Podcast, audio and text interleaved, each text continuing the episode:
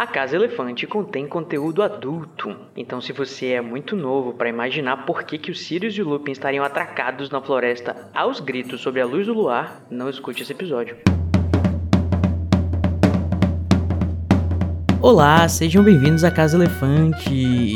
Puxa uma cadeira, pede um café e vem discutir a obra de J.K. Rowling capítulo a capítulo com a gente. Hoje, o vigésimo capítulo de Harry Potter e o Prisioneiro de Azkaban, o beijo do Dementador.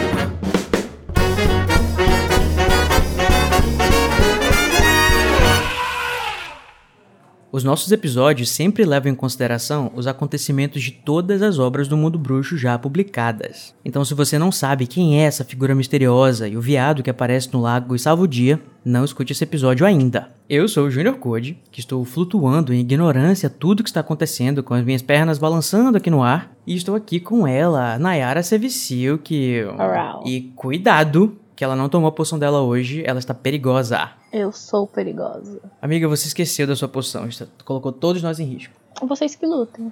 Literalmente, né? Pelo visto hoje. e quem vai lutar aqui também com a gente, só que eu espero que usando outros feitiços, é o Luiz Felipe, que só sabe usar o Expelliarmus, gente. Eu fico mordido, kkk, com isso. Mentira, porque eu aprendi o Colocó. ah, Bom, quase. Podia ter usado, né? Ah, acontece. No episódio de hoje a gente vai falar sobre fugas, transformações, brigas de cães, sonho do lá próprio e um viado inconveniente que aparece misteriosamente para empatar o beijo dos outros. Para entrar em contato com a gente, você pode procurar a Casa Elefante no Twitter, Facebook, Instagram ou então mandar um e-mail pra gente na acasaelefante@animagos.com.br. A gente também tem um grupo no Telegram, onde o pessoal conversa e deixa o feedback sobre os episódios lá. Para entrar é só acessar o endereço t.me barra o grupo elefante. Então chegou a hora do nosso duelo de resumos e a gente vai ter aqui nossos participantes Nayara e Luiz pelejando, duelando pelo direito de iniciar a discussão do capítulo com a frase que eles escolherem. Vai ganhar quem conseguir fazer o resumo completo do capítulo em menos de 30 segundos ou fizer o melhor resumo, mais engraçado. Vou chegar até o final, né, que ultimamente não tá tendo, e vamos jogar aqui um dado para decidir quem é que vai começar. Você vai querer o que, Nayara? Empopar. Olha que cavaleiro. Deu dois. Olha aí, o nobre Luiz venceu. Ai, eu já fui cavaleiro demais hoje. Vai na frente, Nai, Nai. eu ia perguntar se a sua nobreza ia continuar ou não, né? Tá bom, manda, manda bala. Nayara Sevisilk, você está pronta? Tô. Para fazer o resumo do capítulo O Beijo do Dementador. Em 3, 2, 1. Todo mundo sai da Casa dos Gritos, passa pelo túnel em direção ao castelo de Hogwarts. Eles param ali meio que num lugar ali meio externo. Uh, o Sirius convida o Harry para ir morar com ele. O Harry fica todo feliz. O Sirius acha que ele vai recusar, mas né, não tem como recusar porque ele mora com os Dursley. O Lupin vira lobisomem. O Pedro Pettigrew se transforma em rato e foge. O Sirius vai atrás dele, mas no meio do caminho ele é atacado por dementadores. O Harry e a Hermione correm atrás do Sirius pra tentar ajudar ele, mas eles também são atacados e aparece Acabou! Um uma luz brilhante no final do túnel. Nossa. Quase chegou, hein, amiga? Eu não vou conseguir ganhar da Nayara hoje. Um capítulo que não acontece muita coisa.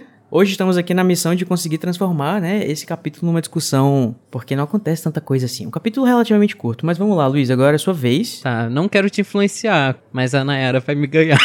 Vamos tentar primeiro? Que tal? Tem que mudar o mindset, Luiz. Pois é, que isso. Vamos lá, Luiz, esteja pronto para fazer o resumo do vigésimo capítulo de Harry Potter e o Prisioneiro de Azkaban em 3, 2, 1. Todo mundo sai da casa dos gritos, batendo cabeça, papapá, Snape ali voando, rebatendo em tudo que é lado. É, o Lucírio chama o Harry pra morar com ele, Lupin se transforma, Pedro também foge, vai o Sirius atrás do Pedro, vem Dementador, eles vão atrás do, do, do Sirius, Hermione tenta, fica, aí vem os Dementadores, vão tentar dar um beijo, seguram o pescoço do Harry, depois alguém lá no outro canto manda um servo prateado para sumir com esses Dementadores e fazer... E aí foi esse capítulo. Acabou! Olha, tá vendo? Eu só tô aqui tentando entender, Luiz, qual foi a língua que você usou pra, falar, pra, pra fazer esse resumo. Assim? Porque eu não tenho certeza se eu entendi muito bem as coisas, né? Mas eu, você chegou no final. Mas assim, com a confiança, né? Eu, eu tô aqui. Toda vez a gente tem que escolher um, um parâmetro diferente para fazer esse julgamento. E hoje eu vou pela confiança, né? Era serviço que você leva. Obrigada, fãs. Esse resumo. Enfim, pela tranquilidade, pela sabe, pela confiança que você desempenhou. Sabe como que é, né? Parabéns. Mas muito bem, Luiz. Aqui de- agora deveria ser o momento que eu deveria fazer o Luiz ganhar, né? Pra ele entender que ele realmente pode conseguir as coisas, apesar de. Mas enfim, não vai estar tendo lição de coach Hoje hoje. não tá tendo mudança de mindset. Mas vamos lá. O TED ficou pra amanhã. Se você curte o conteúdo do Animagos e quer nos ajudar a continuar produzindo, você pode nos apoiar através do PicPay. É só acessar picpay.me animagos e escolher o seu plano. Com a sua ajuda, a gente vai poder continuar produzindo conteúdo acessível e de qualidade para você. O endereço é picpay.me animagos. Todos passam pelo túnel em direção ao castelo. Sirius convida Harry para morar com ele. Lupin se transforma em lobisomem quando a lua aparece. E Black vira um cachorro para impedi-lo de atacar Harry, Ron e Hermione. Pettigrew se transforma em rato e escapa. Sirius vai atrás dele e é atacado por dementadores. Harry e Hermione tentam ajudar, mas também são atacados por dementadores. Então, Nai, como é que a gente vai começar essa discussão de hoje? Eu queria falar sobre Pedro Pettigrew. Aparentemente, na saída ali da, do túnel, ninguém se importou com a presença dele, tanto que o danado, safado, conseguiu escapar. Parece que a gente tá lendo uma passagem dos Trapalhões. Sim, Não é menina, eu vou te possível, gente. Não, é, é- Assim, eu não estava nos últimos, capi- né, nos últimos episódios que discutiram sobre a pataquada que foi essa sequência, tanto na Casa dos Gritos quanto essa passagem, né, que a gente pega agora. Mas assim, gente, é tanta burrice, mas é tanta. Eu fico feliz que a Larissa tava ali pra me representar, porque assim, gente, não tem como. Não tem como. Assim, a gente não tá falando de, de pessoas totalmente incompetentes. Poxa, é o Lupin, entendeu? O Sirius tudo bem, que ele tava com a cabeça meio, né? Enfim, mas o, o Snape. Gente, tipo, pelo amor de Deus, vocês vão colocar uma, uma corrente num, num- no, no cara em vez de petrificar. Que isso? Sim, nem parece que Ah, são bruxos. Eu não aceito Gente, isso. podia não. ser uma corrente encantada que, de acordo com que ele se transformasse, diminuísse. Só que nem isso. Sobre ele se transformar, eu até levo em consideração. Porque o Sirius e o Lupin colocaram um feitiço nele pra ele não se transformar mais. Uhum. Pelo menos é o que eu imagino. Que é aquele momento, né? Que eles transformaram ele a, de- com a, a força, ele não poderia voltar. Ou não, né? Porque de certa forma o- o- os próprios Sirius e, e, e Lupin dizem que não é pra você se transformar. Então meio que a gente fica sem entender se eles estão dando essa, bronca. essa escolha pra ele ou não. Tipo assim, tem- vamos usar uma, uma coisa mais eficiente? É um feitiço simples, a Hermione fez no primeiro ano dela, entendeu? Não, é- não deve ser tão difícil assim petrificar alguém. Fora que eles podiam petrificar e levar o, o Pettigrew igual eles estavam levando o Snape, né? Uhum. É, tipo, que tava lá com as pernas balançando e que ele não vai saber por quê, mas ele vai acordar amanhã com uma bela de uma dor de cabeça, né? Que o Sirius fazia questão, parece que de bater a cabeça dele no teto da casa e das escadas, das coisas. Eu fiquei lendo isso e falei, gente, muito malvadinho o Sirius Black. Hum, uma pequena vingança. Mas, falando sobre isso, essa questão de ele se transformar ou não, qual dos dois vocês acham que é? Ele tava impedido magicamente de se transformar? Ou eles só falaram aquilo, tipo, pra, por falar? Não, se você voltar a, a ser um rato, a gente vai te matar. Eu acho que era só uma Eu ameaça. também acho. Eu não acho que existe um feitiço que bloqueia a transformação de animago. Pelo pouco, né, que eu entendo de feitiços do, do universo, eu não me lembro de ter um que impeça a transformação. Eu diria, pra mim, pelo menos, né, no meu headcanon tá nas entrelinhas, que assim, o, o, o- tanto é que o rabicho precisa de uma varinha pra se transformar em rato de novo. E a gente sabe que os animagos não precisam de varinha pra se transformar, né? Uhum. Então, quando ele pega a varinha do Lupin e o Harry, tipo, até tentar azarar ele, mas é tarde demais, ele, tipo assim, já fez algum feitiço, que eu imagino que seja tirando esse feitiço de, de, de bloqueio, aí ele pode virar um rato. É isso que eu imagino que tenha acontecido. Meu, não sei. E novamente, né? E já que vocês mencionaram o Snape, eu fico me perguntando, né? Porque ele tava inconsciente aí, sem saber o que tava acontecendo. Agora tava lá, sem fazer nada, sem, sem... Vocês acham que se ele tivesse consciente, se ele não tivesse sido estunado, estuporado, ele teria feito alguma coisa com o Pettigrew? Porque assim, ele não matou o Sirius, né? Até comentamos no episódio anterior que o, eh, chegaram à conclusão, acho que a Larissa disse que o Snape, tipo, conscientemente decidiu não matar o Sirius, né? Apesar de todos os conflitos internos lá e tudo mais. Mas vocês acham que ele teria o mesmo tipo de, de escolha se ele soubesse que o, o, o Rabicho é de fato o culpado e não o Sirius? Eu acho que ele ia tratar da mesma forma, como criminoso. Então você acha que ele ia entregar, ele ia tentar pegar o, o, o Rabicho e entregar pros Dementadores também? Sim. Você quer dizer, tipo, se o, se o Snape soubesse que o Rabicho era o fiel do segredo, tudo esse blá blá blá. Isso, isso. Se ele não tivesse sido Eu estuporado antes acho, da, dessa revelação. sinceramente, na real eu acho que isso ia ser um puta de um gatilho pro Snape e ele poderia matar o Pettigrew. Porque a gente sabe como que o Snape se sentia em relação Uhum. a Lilian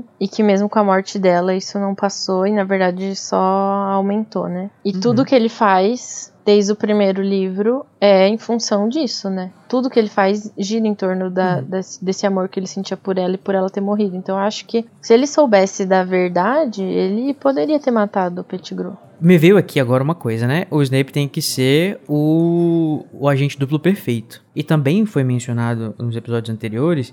Tava sendo discutido se o Snape tinha. Quando que ele descobriria ou não que na realidade o, o, o Rabicho era o fiel ou não e tal, porque o Rabicho tava lá, lá tendo. já fazia parte do círculo do Voldemort, só que ele provavelmente nunca teria visto ele e tal. Então, assim, ele tem um papel muito importante pra desempenhar. E talvez por isso, né? Não sei se ele teria essa parcimônia, essa. Enfim, ele seria comedido o suficiente pra levar isso em consideração.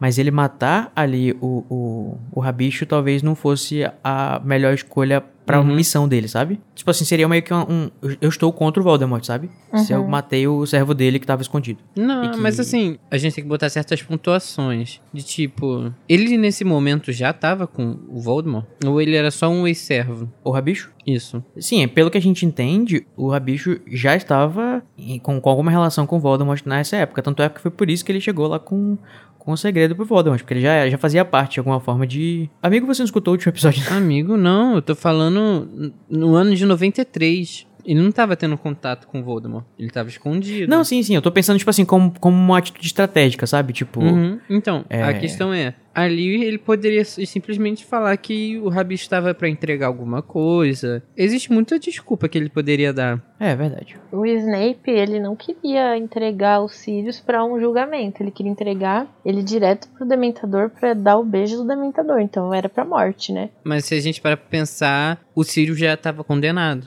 Então era certo que ele era o culpado. Tá, mas quem é quem é Snape na fila do pão pra sentenciar alguém a um beijo do Dementador? Amiga, mas ele. Ele não era um- trabalha em Azkaban, ele é um professor. ele era um fugitivo. Tá, amigo, mas Se o Black não tivesse sentenciado aos dementadores, por que eles iam botar tantos dementadores na cola dele em Hogwarts? Porque querendo ou não, os dementadores, quando encontrassem ele, iam dar um beijo. Se esse é o raciocínio. Porque ele poderia simplesmente entregar pro dementador e o dementador ia lá e prendia ele. Mas se ele, se ele for pego pro dementador e vai dar um beijo, alguém deu essa ordem, ou eles não estão cumprindo uma ordem do ministério. Mas também tem a questão de que o Cornelius estava ali passeando por Hogwarts e o Snape provavelmente saberia qual que seria o destino, né, do, do, do Sirius assim que eles o prendessem. Então, tipo, realmente é uma sentença que não foi o próprio Snape que tá dando quando ele fala que vai entregar o Sirius pro Dementador.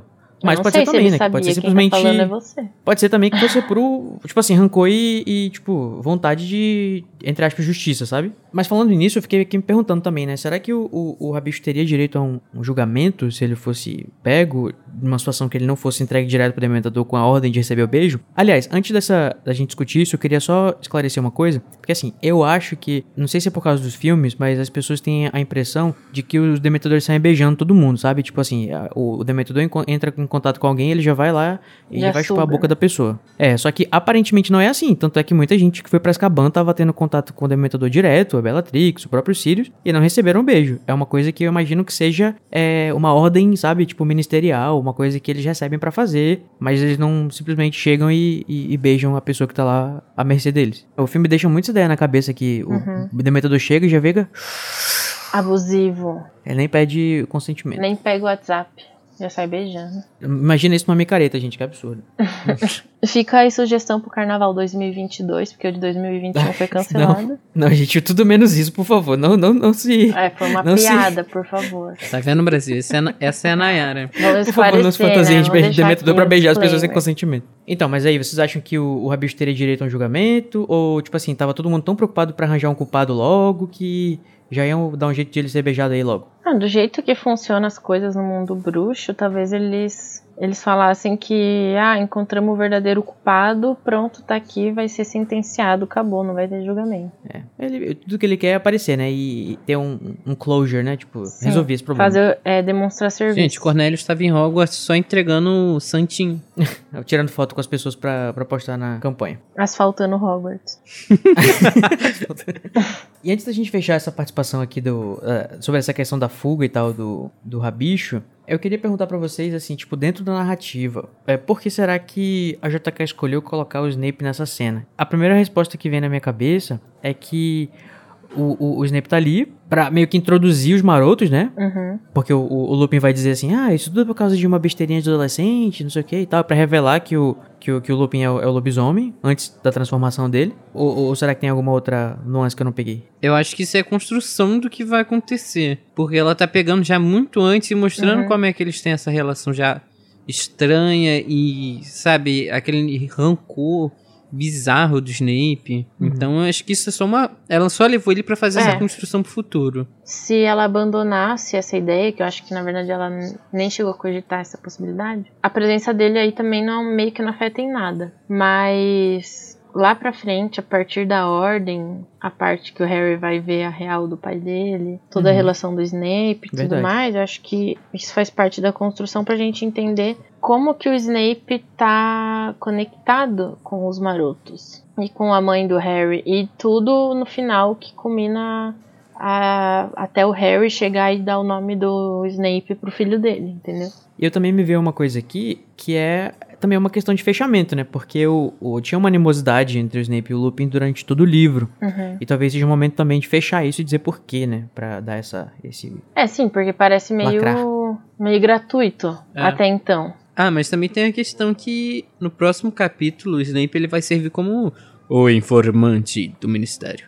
Que ele simplesmente vai falar, gente, olha só, essas crianças tão doidas, não tinha nenhum Pedro lá, só tinha esses dois bandidos. E eu vim defender esse cidadão de bem. Ele não viu, né? Cidadão de bem. Exato. E falando em ele não ter visto, a gente também pode discutir qual que é o alcance do mapa do Maroto. Porque olha só, é, o Snape pegou o mapa lá no escritório do Lupin, que o Lupin esqueceu de, de fechar, que estava tão apressado. E aí deixou lá e viu que o Lupin estava caminhando para algum lugar. Eu não imagino que a Casa dos Gritos esteja dentro de, apareça no mapa do Maroto, né? Porque é, é- passa por um túnel, já não é mais Hogwarts, já é quase Hogsmeade. Aliás, é Hogsmeade, né? Uhum. Também eu imagino que a cabana do Hagrid não esteja lá, porque senão, tanto o Lupin quanto o Snape teriam visto provavelmente o Pettigrew, né, o rabicho. E aí vocês acham que o, o, o Snape só seguiu o Lupin indo em direção a algum lugar, e, tipo assim, até o, o Salgueiro, e aí o, o Lupin sumiu, ou ele chegou a ver todo mundo lá na casa do- dos gritos? Amigo, ele Não, só acho viu que- pra onde ele tava, onde o Lupin É. tava indo. É isso aí.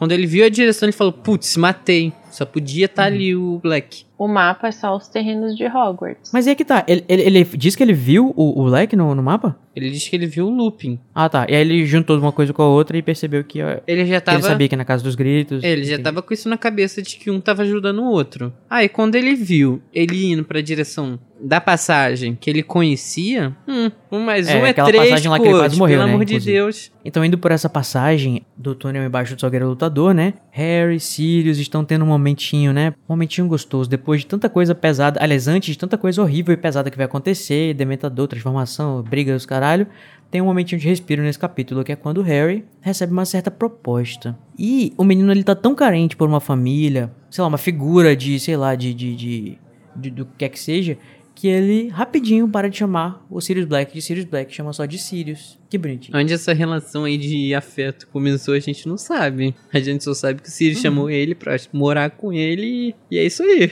Pois é, menino. Eu acho que depois de toda a história que ele contou lá na Casa dos Gritos, o Harry percebeu quem realmente é o Sirius. E conta também o fato de que o Harry já sabia que ele era o padrinho dele. Uhum. Ele vê as fotos, né? Sabia que ele frequentava a casa dos pais. Estamos falando de sentimento. Você não larga o sentimento ruim É. assim tão fácil. Quando você tá com ódio de uma pessoa, por mais que você descubra a, a real intenção dela, o ódio não vai embora tão rápido. O ranço, ele Amigo, fica. você vai não por sabe você, Luiz. porque o Harry nunca teve uma, uma pessoa que se importasse com ele. E o Sirius, na verdade, se importa. Tanto que ele É, a nível familiar. volta assim. pra buscar justiça. O, o- assim, eu acho que faz sentido bastante, só que assim, realmente, muita coisa aconteceu. Muita coisa. Tipo, primeiro aparece Sirius, é o assassino, depois o Rabicho, é animago e não sei o que, papapá. Então, assim, a cabeça desse menino devia estar pra explodir, assim, de tanta coisa, sabe? Eu acho que nessa passagem que eles estão caminhando ali, eu acho que dá pra dar aquela respirada e ele colocar as coisas na cabeça. Eu acho muito nobre, talvez empático do Sirius, ele chegar assim, meio que na defensiva pro Harry e falar assim: Bom, eu vou entender se você não quiser e tal, mas assim, se você quiser, entendeu? Cola lá em casa e tal, vai ser bacana. E o Harry, tipo, na hora, não, tudo bem, vou Ele- sim. É, ele, ele aceita de pronto, né? Aham. Na real, ele fala Topo, morar eu com topo. você, aí o Sirius até acha que ele vai recusar, mas na verdade é tipo óbvio, né? É aquele momento bem cinematográfico, né? Que a pessoa fala uma coisa, outra pessoa fala, o quê? Morar com você? Aí outra pessoa fala assim, ah, eu realmente sabia que isso não ia acontecer. Aí depois a pessoa, não, bobinho, é tudo que eu mais quero. Mas assim, é, é, é essa, essa perspectiva, né, gente? Tu lá, você tá com alguém que seus pais escolheram pra ser o seu padrinho, alguém que seus pais amavam, que tava perto, que sabia das histórias dos seus pais. Tipo assim, imagina, ele vai poder ficar sabendo de tanta coisa que os pais dele faziam, colega de escola. O, o que eu acho tão legal dessa relação com o Harry e com o Sirius é que o Sirius torna uma pessoa tão importante pra ele, embora não dure muito tempo, né, é, infelizmente, é é que o Harry... Nossa, que- de coração gelado, não fala assim. mas, desculpa, amigo, o que acontece? Tipo assim, ele tá lá pra ajudar o Harry quando ele usa a Pedra da Ressurreição, né? Lá no final, ele... O Harry tem um momento, acho que... Não sei se é nesse momento ou se é antes, que ele pensa assim que não tava mais com tanto medo da morte porque ele morrer ia fazer ele se encontrar com Sirius. E principalmente vai acontecer bastante esse desenvolvimento também no, no, no próximo livro, né? Ai, Nossa, gente, essa cena no, no filme, quando eles estão olhando pra Hogwarts, aí tem toda essa conversa, aí eu só lembro de Ordem da Fênix, que o Sirius Uhum. Black vai morrer. Nossa. Ainda falando sobre essa questão aí do convite dos Sirius, tem uma coisa que a gente não pensa muito, né, nessa hora. A gente só tá pensando na parte emotiva, de que, ah, que legal, eles morando juntos, sei que lá. Mas a gente esquece que por trás de tudo isso tem alvo Dumbledore, né? E que a gente Com vai... dedinho, ó. A gente fica sabendo lá em Enigma do Príncipe o real motivo dele estar com os Dursley. E fica muito claro que o Dumbledore não ia deixar o Harry morar com os Sirius. Mesmo se ele fosse inocentado ali naquele momento, né? Só depois do Voldemort ser aniquilado. Eu consigo ver o Dumbledore falando assim pra ele. Ah, querido, não vai tá acontecendo. Mas será, Nike? Não, porque, tipo, na Ordem da Fênix, o Harry não passa a maior parte do, do verão dele lá com, com os Sirius na, na casa. Tipo, tendo o Fideliozinho lá. Se bem que trauma de Fidelio já, né? Sim, Mas, mas. tendo Fideliozinho, acho que dá pra... Não, meu. Mas é ele não que- passa sozinho, tá todo mundo passando as festas lá e tudo mais. Mas ele não mora lá. ele só Ou a precisa ir uma dele vez morar por com os ano. Dursley é, é meio pra renovar o pacto Reno- sangue. Renovar a, a proteção. Fazer o pentagrama invertido no chão, Tá certo. derrubar sangue de virgem. Dá beijo no bode. É, não tem beijo no bode, mas... Aliás, não tem beijo em ninguém, né, nesse capítulo. Mas...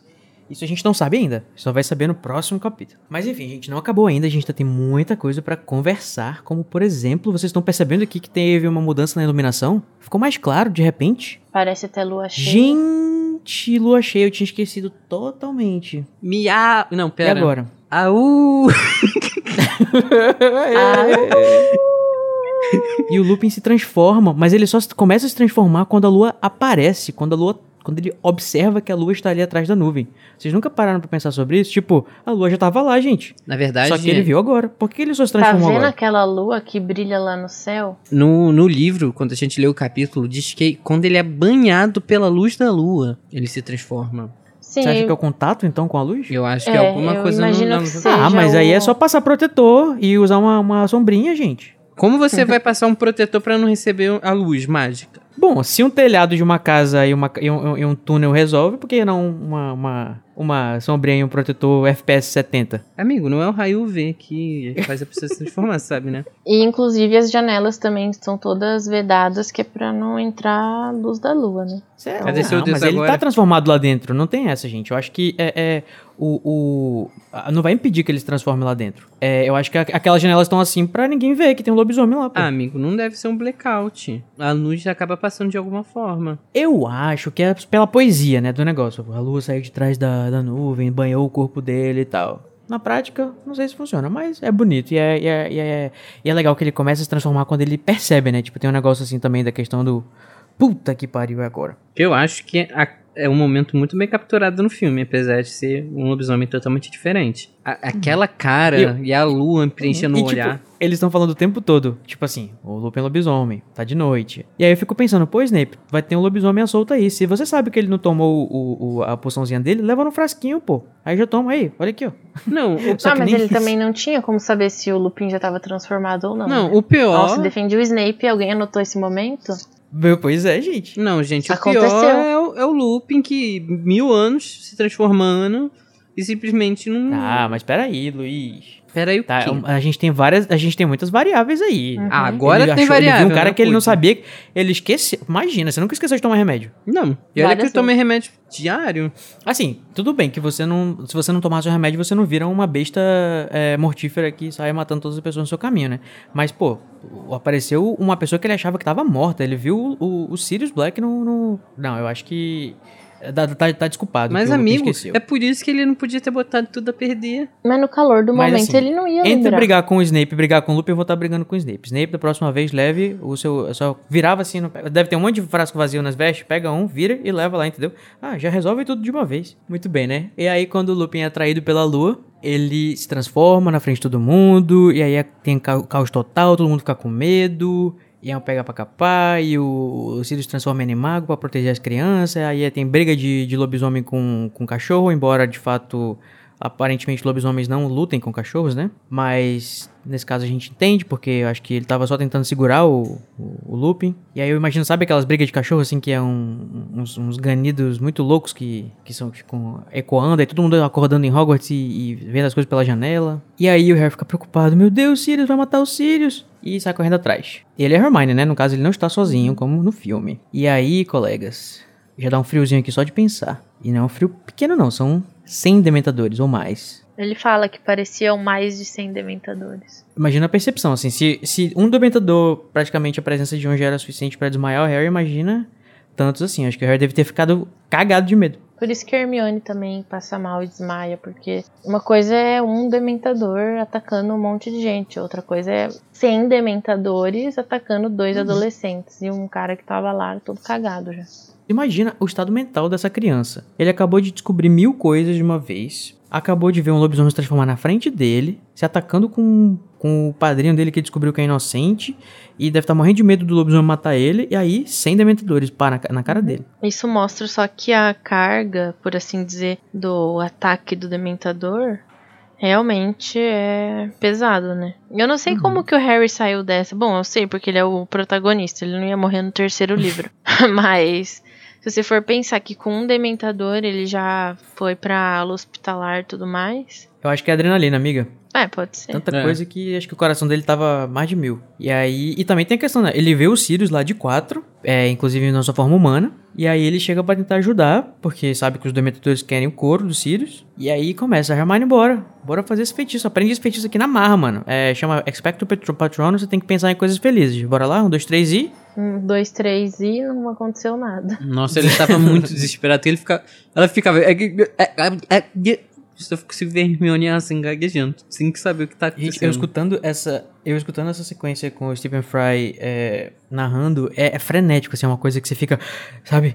Tipo, eu sei o que vai acontecer, mas mesmo assim o coração fica, bora Hermione, bora Hermione, você consegue. A gente vai acabar esse capítulo num dos maiores cliffhangers da história, eu acho, né? Que não tem como você largar o, o- a leitura nesse momento. Acho que esses últimos capítulos, né? Acho que eles, tão, eles têm que ser lidos de uma vez, assim, porque não tem como você simplesmente parar. Depois que o Harry olha pra uma figura misteriosa, Depois que entrou na casa dos gritos, pra frente, você vai ler sem, ter, sem parar. E o pior é que ainda volta, né? As coisas Aham. voltam e acontece de novo, recapitulação. Antes de desmaiar ainda, o Harry ainda consegue ver alguma coisa, assim, que ele não, não sabe muito bem o que que é, uma figura misteriosa, um, o estranho do lago. Alguma coisa que tá ajudando ele a derrotar os dementadores. Vocês já viram a arte do Jim Kay, dessa cena, que o- tem um dementador, assim, nojento, pegando o Harry pela cabeça, assim, e a bocona, assim, ou como diria Lia, matraca aberta. Ai, meu Deus. do Ah, céu. é, é- é muito boa essa, essa ilustração. E enquanto tudo isso está acontecendo, a gente não sabe ainda, mas a gente tem certas cópias, né? Observando tudo sorrateiramente, sem influenciar, sem se meter nas coisas. Então a gente vai ter um breve momento onde está Hermione. Eles estavam dentro da cabana, a Hermione fica lá dentro com o bicuço e o Harry sai e vai pro lago. É e aí eles estão só esperando o momento de salvar o, o, o Sirius, né? Sem saber Isso. que o Harry era, né? O momento Dark vai lá e interfere Aí na ele sua fala própria que ele fica história, esperando. porque ele é Deus do seu próprio destino, caralho. Ele fica esperando, come on, cadê você, pai? Cadê você? Aí fala que alguma coisa dá um clique nele, ele fala que na verdade era ele mesmo, daí ele fala É, que Patronum. é, um, é o momento que a gente descobre que o pai do Harry é ele mesmo. Uhum. Dark. Então, só quem fez alguma coisa de fato pra interferir, entre aspas, no passado foi o Harry, né? Não tem o Ivo da Hermione nesse... Não. Não, graças a Deus. Gente, vamos, assim, vamos, vamos, vamos tirar um momento pra gente reconhecer esse momento do filme, porque é uma coisa assim que, que foi um, um- um- uma coisa pro fandom, né? Vocês lembram de ter aberto os fóruns na época e visto várias teorias? Hermione é lobisomem? Gente, eu mesmo falei isso. Na época eu não tinha internet. Porque, se eu não me engano, pra poder fazer essa cena acontecer no filme, antes, lá na, na, na cena que tem a, a aula de defesa contra as artes das trevas, quando ela tá descrevendo os lobisomens, ela diz que ele só responde ao chamado do seu igual, né? Uhum. E aí, temos lá Hermione uivando como se fosse o seu igual e ele responde. É, não, assim, para o universo do filme, é- essa é a única solução que, que tem, porque senão, por que, que ele responderia? Mas como isso não tem no livro, foda-se. Nunca existiu. Eu vou só perguntar aqui uma coisa pra vocês, é, é uma leseira de code, tá? Vou só deixando aqui bem claro que é apenas uma... um devaneio. Que é assim, gente, é, você pode voltar no tempo, eu imagino que mais de uma vez usando o vira-tempo, certo? Certo. Ah, ah, vamos estabelecer que não é recomendável para quem tem o vira-tempo que modifique ou tente modificar as coisas que ele sabe que aconteceram. Porque, enfim, coisas bizarras vão acontecer, nunca é muito explicado muito bem o que. Que descobrimos É, mas- até no último livro que existe um departamento pra tomar cuidado aí do tempo. Mas, tendo em vista que você pode voltar e alterar o, o- o presente, sendo que você não sabe que você está alterando, né? Que no caso é o caso da, do, do- do Harry aparecendo lá depois e, e salvando o dia. Eles poderiam muito bem, depois ter voltado, e ido atrás do rabicho. Tipo assim, não, Code, nessa- não dá. Eles já fizeram um livro parecido com isso de Harry Potter e você sabe que deu errado. É, vamos parar de mexer com o tempo, porque É, coisas bizarras como Cursed Child acontecem. Não, foge, foge dessa ideia, pelo amor de Cristo. Vamos deixar o rabicho escapar, né? O bichinho. Assim, eu acho que ele mereceu escapar, porque o pessoal foi tão burro que reizinho, rabicho, O mundo é dos escapar. espertos, irmão. E falando em Fiel do Segredo, a gente vai ter aqui um spot especial trazido pelo nosso delicioso host, Igor Moreiro. Oi, pessoal, tudo bom? Aparecer aqui de intrometido no episódio para explicar para vocês e contar algumas informações interessantíssimas sobre o feitiço Fidelius, um feitiço que divide opiniões, que dá muita treta, que ninguém sabe como funciona, mas eu vim aqui com todas as respostas para acabar logo com todas as dúvidas que todo mundo tem. Primeiro vou falar o texto da J.K. Rowling. No texto, a J.K. Rowling diz: O feitiço Fidelius é extremamente antigo e ainda é usado até hoje. Ele envolve a ocultação de informações dentro de uma pessoa. A pessoa escolhida, que vira o fiel do segredo, é a única pessoa capaz de revelar informação protegida a outras pessoas, não importando quantas pessoas já soubessem dela. Ou seja, se as pessoas já sabiam onde o Tiago estava no dia que eles fizeram o feitiço, a partir daí eles já não sabem mais. Se o guardião do segredo compartilha a informação protegida, a pessoa para quem ele ou ela contou fica preso, limitado pelo feitiço Fidelis. E é impossível, então, passar essa informação adiante. Mas o feitiço Fidelius não é a prova de fraquezas, né? Como a gente sabe, né? Ou de ratices. Se o guardião do segredo desejar, ele pode espalhar a informação a qualquer momento, apesar do segredo não poder ser tirado através de força, magia ou tortura. Se o guardião do segredo morre, cada pessoa para quem ele passou o segredo se torna um fiel do segredo também. O que pode envolver muitas pessoas, inclusive aquelas que podem estar mais dispostas a compartilhar o segredo. É o que acontece depois que o Dumbledore morre, né? E eles ficam assim, de ir lá no Grimmauld Place, né? Porque vai saber se o Snape não fala pros outros. Já que o Snape daí já virou um fiel do segredo, né? De um modo geral, ter a posição do guardião do segredo é perigoso. É um encantamento tão compulsivo e sério que poucas pessoas facilmente aceitariam. Apesar do segredo só poder ser dado voluntariamente, muitos foram vítimas das maldições Império e cruciados em tentativas de fazerem eles compartilharem a informação. Mas não funciona, né, gente? Enfim, essas são as informações do Potterman. A J.K. Rowling também falou eu não sei em que circunstância, mas eu achei isso na Harry Potter Lexicon, que nem mesmo o sujeito do segredo em si pode compartilhá-lo. Mesmo que um dos Potter, por exemplo, fosse capturado e forçado a tomar Veritaserum ou amaldiçoado com Império, ele não conseguiria dizer aonde os outros estão. Os outros dois, né? No caso, a Lilian e o Harry. O que dá a entender que o feitiço Fidelis foi colocado nos Potter em si, não na casa, como acontece, por exemplo, lá no Largo Grimald, no Chalé das Condes e na própria Toca, né? Inclusive, eu acho estranho o negócio da Toca, porque o, o Sr. Weasley não fala pro Harry onde é a Toca, e mesmo assim ele chega lá, né? Mas enfim. O professor Flitwick aparentemente sabe disso que foi colocado nos Potter, porque ele diz no capítulo 10 do Prisioneiro de Azkaban que mesmo que o Voldemort estivesse com o nariz chapado lá na janela da casa dos Potter, ele jamais os encontraria. Dando a entender que, pelo menos, a janela ele conseguiria ver, né? Mostrando que a casa não estava sob o feitiço, e sim as pessoas. Mas é isso, gente. A gente tem muitos livros ainda para falar sobre isso. Isso vai ser explicado mais propriamente em Ordem da Fênix, né? Então é isso, gente. Um, beijo. Aproveitem o resto do episódio. Tchau! Ai, que querido. Olha só, Igor, você é o fiel do meu segredo. O problema Sabe aquele livro, O Segredo? É tipo isso. é o Igor que mentaliza as coisas pra você, Code. Eu espero que todos os meus segredos sejam bem guardados com você. Então, gente, tirou as dúvidas de vocês sobre o feitiço Fidelius? Não. Obrigado por nada Brincadeira. Igor. Brincadeira, mas realmente eu ainda tenho muitas dúvidas do feitiço. Eu originalmente imaginava que, assim como a questão do Lago Grimaldi, a casa estava, né, sobre o, sobre o feitiço. Só que, de fato, é, eram os próprios Potter, né?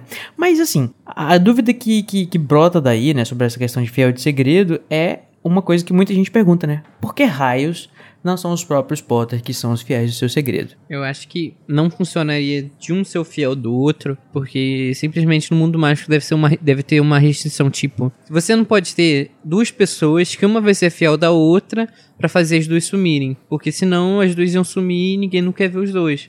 Que deve ter alguma regra no mundo mágico que isso não deve poder rolar. Porque eu acho que o fiel, ele não pode ficar escondido, ele não pode sofrer é, sobre o feitiço que tá ali escondendo as pessoas, entende? É, se fosse a casa, daria pra gente só fazer um paralelo e dizer que não faria sentido porque eles poderiam ser o fiel da casa. Mas como é neles, né, o feitiço Fidelius, é, abre uma certa explicação, assim, eu diria. Uma outra, vamos dizer assim, incongruência dessa, dessa história toda é a questão do Pedro ter sido escolhido, né? Porque eles resolveram escolher o Pedro e não o Sirius porque era óbvio que o Sirius era o melhor amigo e aí as pessoas iam atrás do Sirius, mas nem que eles quisessem, eles iriam conseguir tirar. Então, tipo, meio que parece dar a entender que o Sirius não queria ser torturado, porque ele ia ser torturado até a morte, mas não ia entregar o segredo. Não, amigo. Então é, é- Acho que de qualquer forma ele ia ser torturado. Se ele, ele sendo ou não. A diferença é que se ele fosse torturado, ele realmente não ia poder entregar. Ou seja, não faz o menor sentido não terem escolhido o Sirius. Não, amigo. Por exemplo,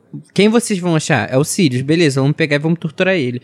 Vai que sendo torturado, alguém usa o Império da vida, um Veritaserum, e ele entrega de bandeja onde não estão os funcionar. Mas isso só ia dar Isso certo se ele não funciona. fosse. É por isso que justamente isso é, é- é o que não faz sentido. Agora, pode ser que eles estejam tentando. Ah, entendi que você falou. Tipo assim, eles pode ser que eles estejam tentando, sei lá, inventar magia nova. Sabe assim, ah, agora eu sou, eu sou tão foda que eu consegui quebrar um feitiço Fidelis com uma tortura. Só se estivesse na cabeça deles. Ou então eles imaginarem que. Ou não saberem disso, né? Eles não saberem que você não pode fazer isso. Ou também não quiseram que o Sirius sofresse. Mas ele ia sofrer de qualquer forma. Porque se ele era o óbvio, as pessoas iriam torturar ele. Outra coisa é que o, o medo talvez não fosse do Sirius ser torturado em si, mas sim da morte dele, já que ele morrendo, as outras pessoas que sabiam do lugar iam virar fiel do segredo, tornando muito mais E fácil. facilitaria as coisas. É, ia facilitar muito mais. Gente, mas sobre essa questão É. do fiel do segredo, sabe o que realmente tá aqui batendo na minha cabeça? Sabe, tem tanta gente, tem o Dumbledore. A ordem era É, tão eu acho grande. que o Dumbledore se ofereceu pra ser o fiel em, em algum momento, E- não? Eu tô pirando. Gente, por que o rabicho? Porque eles nu- nunca, nunca desconfiaram que ele era o informante. Mas é justamente por isso, porque ninguém ia desconfiar dele, ninguém ia matar ele. E o Não, resto, vocês se acham que- não ia ficar sabendo. Mas assim, e na- indo na linha do que o Luiz perguntou, vocês acham que o, o, o Rabicho nunca deu nenhum indício de que ele não era totalmente fiel? É, ele fazia muito bem esse papel dele de. Quando ele resolveu né, virar, ele continuou sendo uma pessoa muito fácil de, de mentir ou de não entregar e tal. Ou, ou, ou na história dele com os Potter, ele nunca tipo, tinha feito alguma traição ou coisa assim? Eu acho. Eu acho que eles nunca desconfiaram. É. Porque, não Porque só ele- a Lily e o assim, James, né? ele- O Dumbledore também nunca Dos desconfiou. quatro, ele é o mais fraco. Isso a gente, Uhum. acho que todo mundo concorda. Sei lá, meu, eu pensaria assim, ele é tão fraco que eu acho que ele não, não chegaria ao, sei É. lá, um comensal da morte, um aliado de Voldemort por, por ter tanto medo. Então, só que esse foi o erro dele. Mas se ele é o mais fraco, é o elo mais fraco. Então ele era o mais capaz de procurar o lado que fosse beneficiá-lo. Nem sempre. Às vezes a pessoa com muito medo não, não vai procurar o pior. É o paradoxo, né? Tipo, a pessoa que menos for suspeita, na realidade é a mais suspeita. Só que aí quem fosse ver de fora ia perceber que ele era o menos suspeito, então logo seria ele ou, ou não? Enfim, é, é muito doido essa. Uhum. Eu tinha uma ideia, é, inicialmente, muito, muito simplória do feitiço Fidelius, né? Eu achava que era uma coisa assim meio jogada e tal, que não fazia muito sentido, e que era uma coisa, enfim, simples, que só o fiel sabia. Tipo, eu tinha na minha cabeça que só o rabicho sabia onde eles estavam, nem os próprios Potter sabiam. E aí, isso não é bem verdade, né? Porque, primeiro, o Sirius ele vai até Godric's Hollow quando é, os Potter morrem, então, tipo, é, tudo bem que pode ter terminado o feitiço, mas até ele receber essa informação. Ou ele mandava cartas pros Potter quando eles estavam lá, né?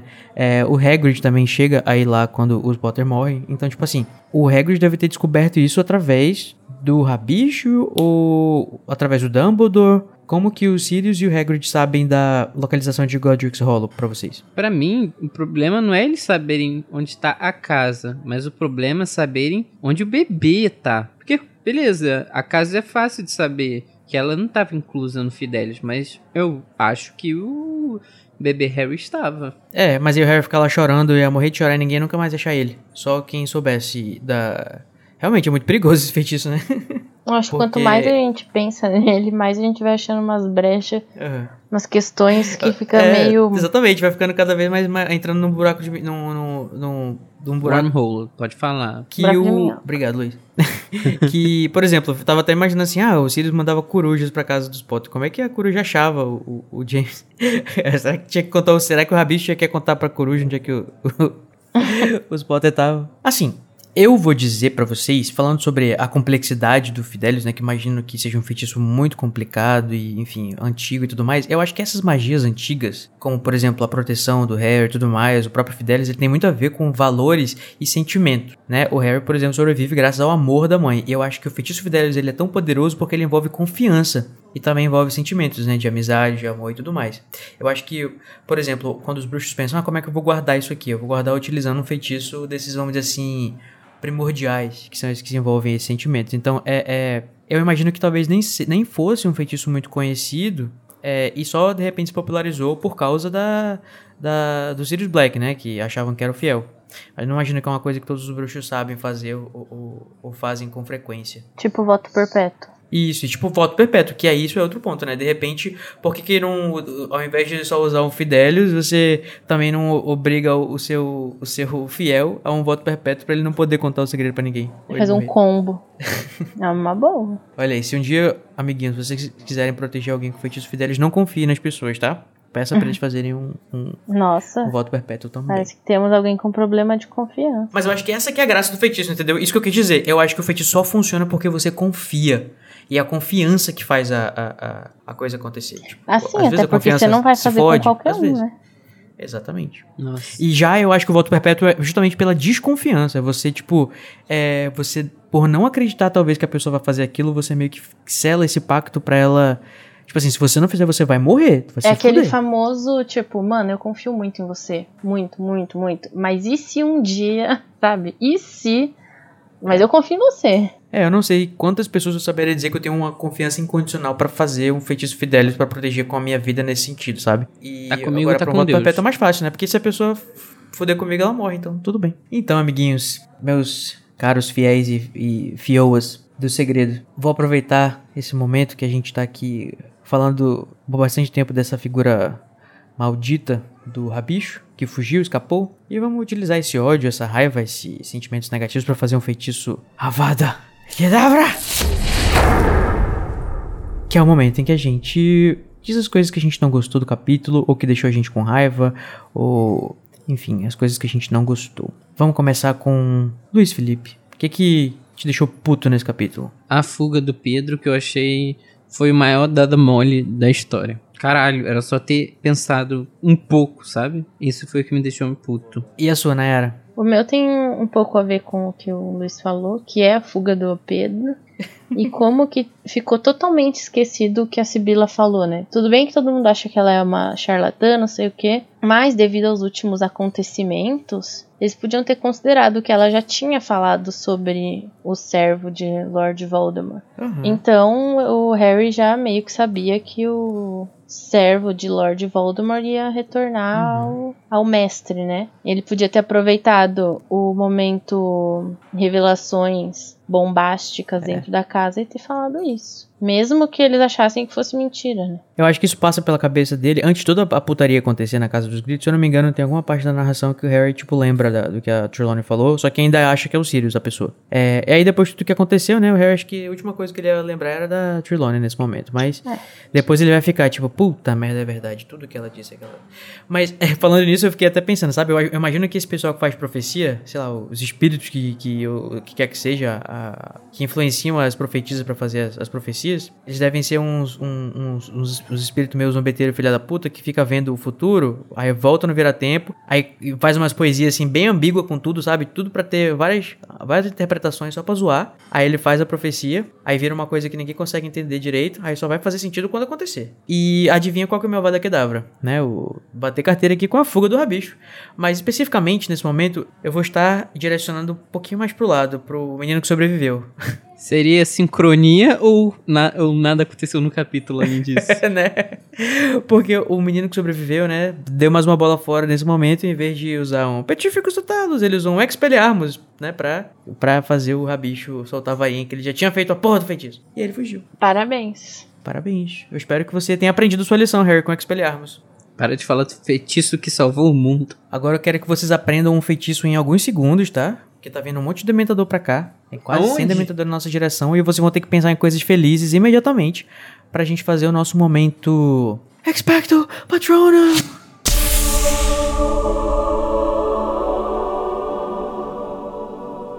Vamos lá, vamos começar com a Nayara dessa vez. O que, que te deixou feliz, Nayara? Qual foi o quentinho no coração gostoso? O momento que eu escolhi para compartilhar aqui é a parte compartilha. em que Sirius convida Harry pra morar com ele, que eu acho muito fofo. Beautiful. Oh. Pena que morreu. É isso. Ai, Nayara, ninguém tem um segundo de paz. Não. E você, Luiz, deixa eu adivinhar, qual que é o seu Spectro Patronum? É o Sirius convidando o Harry pra morar com ele. Caralho, lacrou com a de primeiro, bati aqui. Tá vendo? Eu usei o vira-tempo. Ah, mas gente, é que, né, aconteceu tanta, tanta coisinha nesse capítulo. E você então não ia se surpreender se eu dissesse que o meu Expecto Patronum é o quê? Mentira, Harry Code. pra morar com ele. Mentira. Olha é um Expecto Patronum triplo da- do mesmo patrono. Gente, é muito Caraca. bonitinho. O Harry imaginando que ele ia ter um lar pela primeira vez, um lar que fosse, sabe, família dele, entendeu? Embora ele já tenha experimentado, né, um gostinho do que é um lar com os Weasley, dessa vez é Agora eu narro uma mais figura, organizado. sabe? Ele de, é o padrinho, entendeu? É, é pena que fica só na, na, na perspectiva mesmo, né, Harry? Serviu pro no fim ganhar mimos. Ganhou até um elfo doméstico de herança. Hermione, corre aqui. Então, gente, é isso. Eu tô aqui todo arrepiado.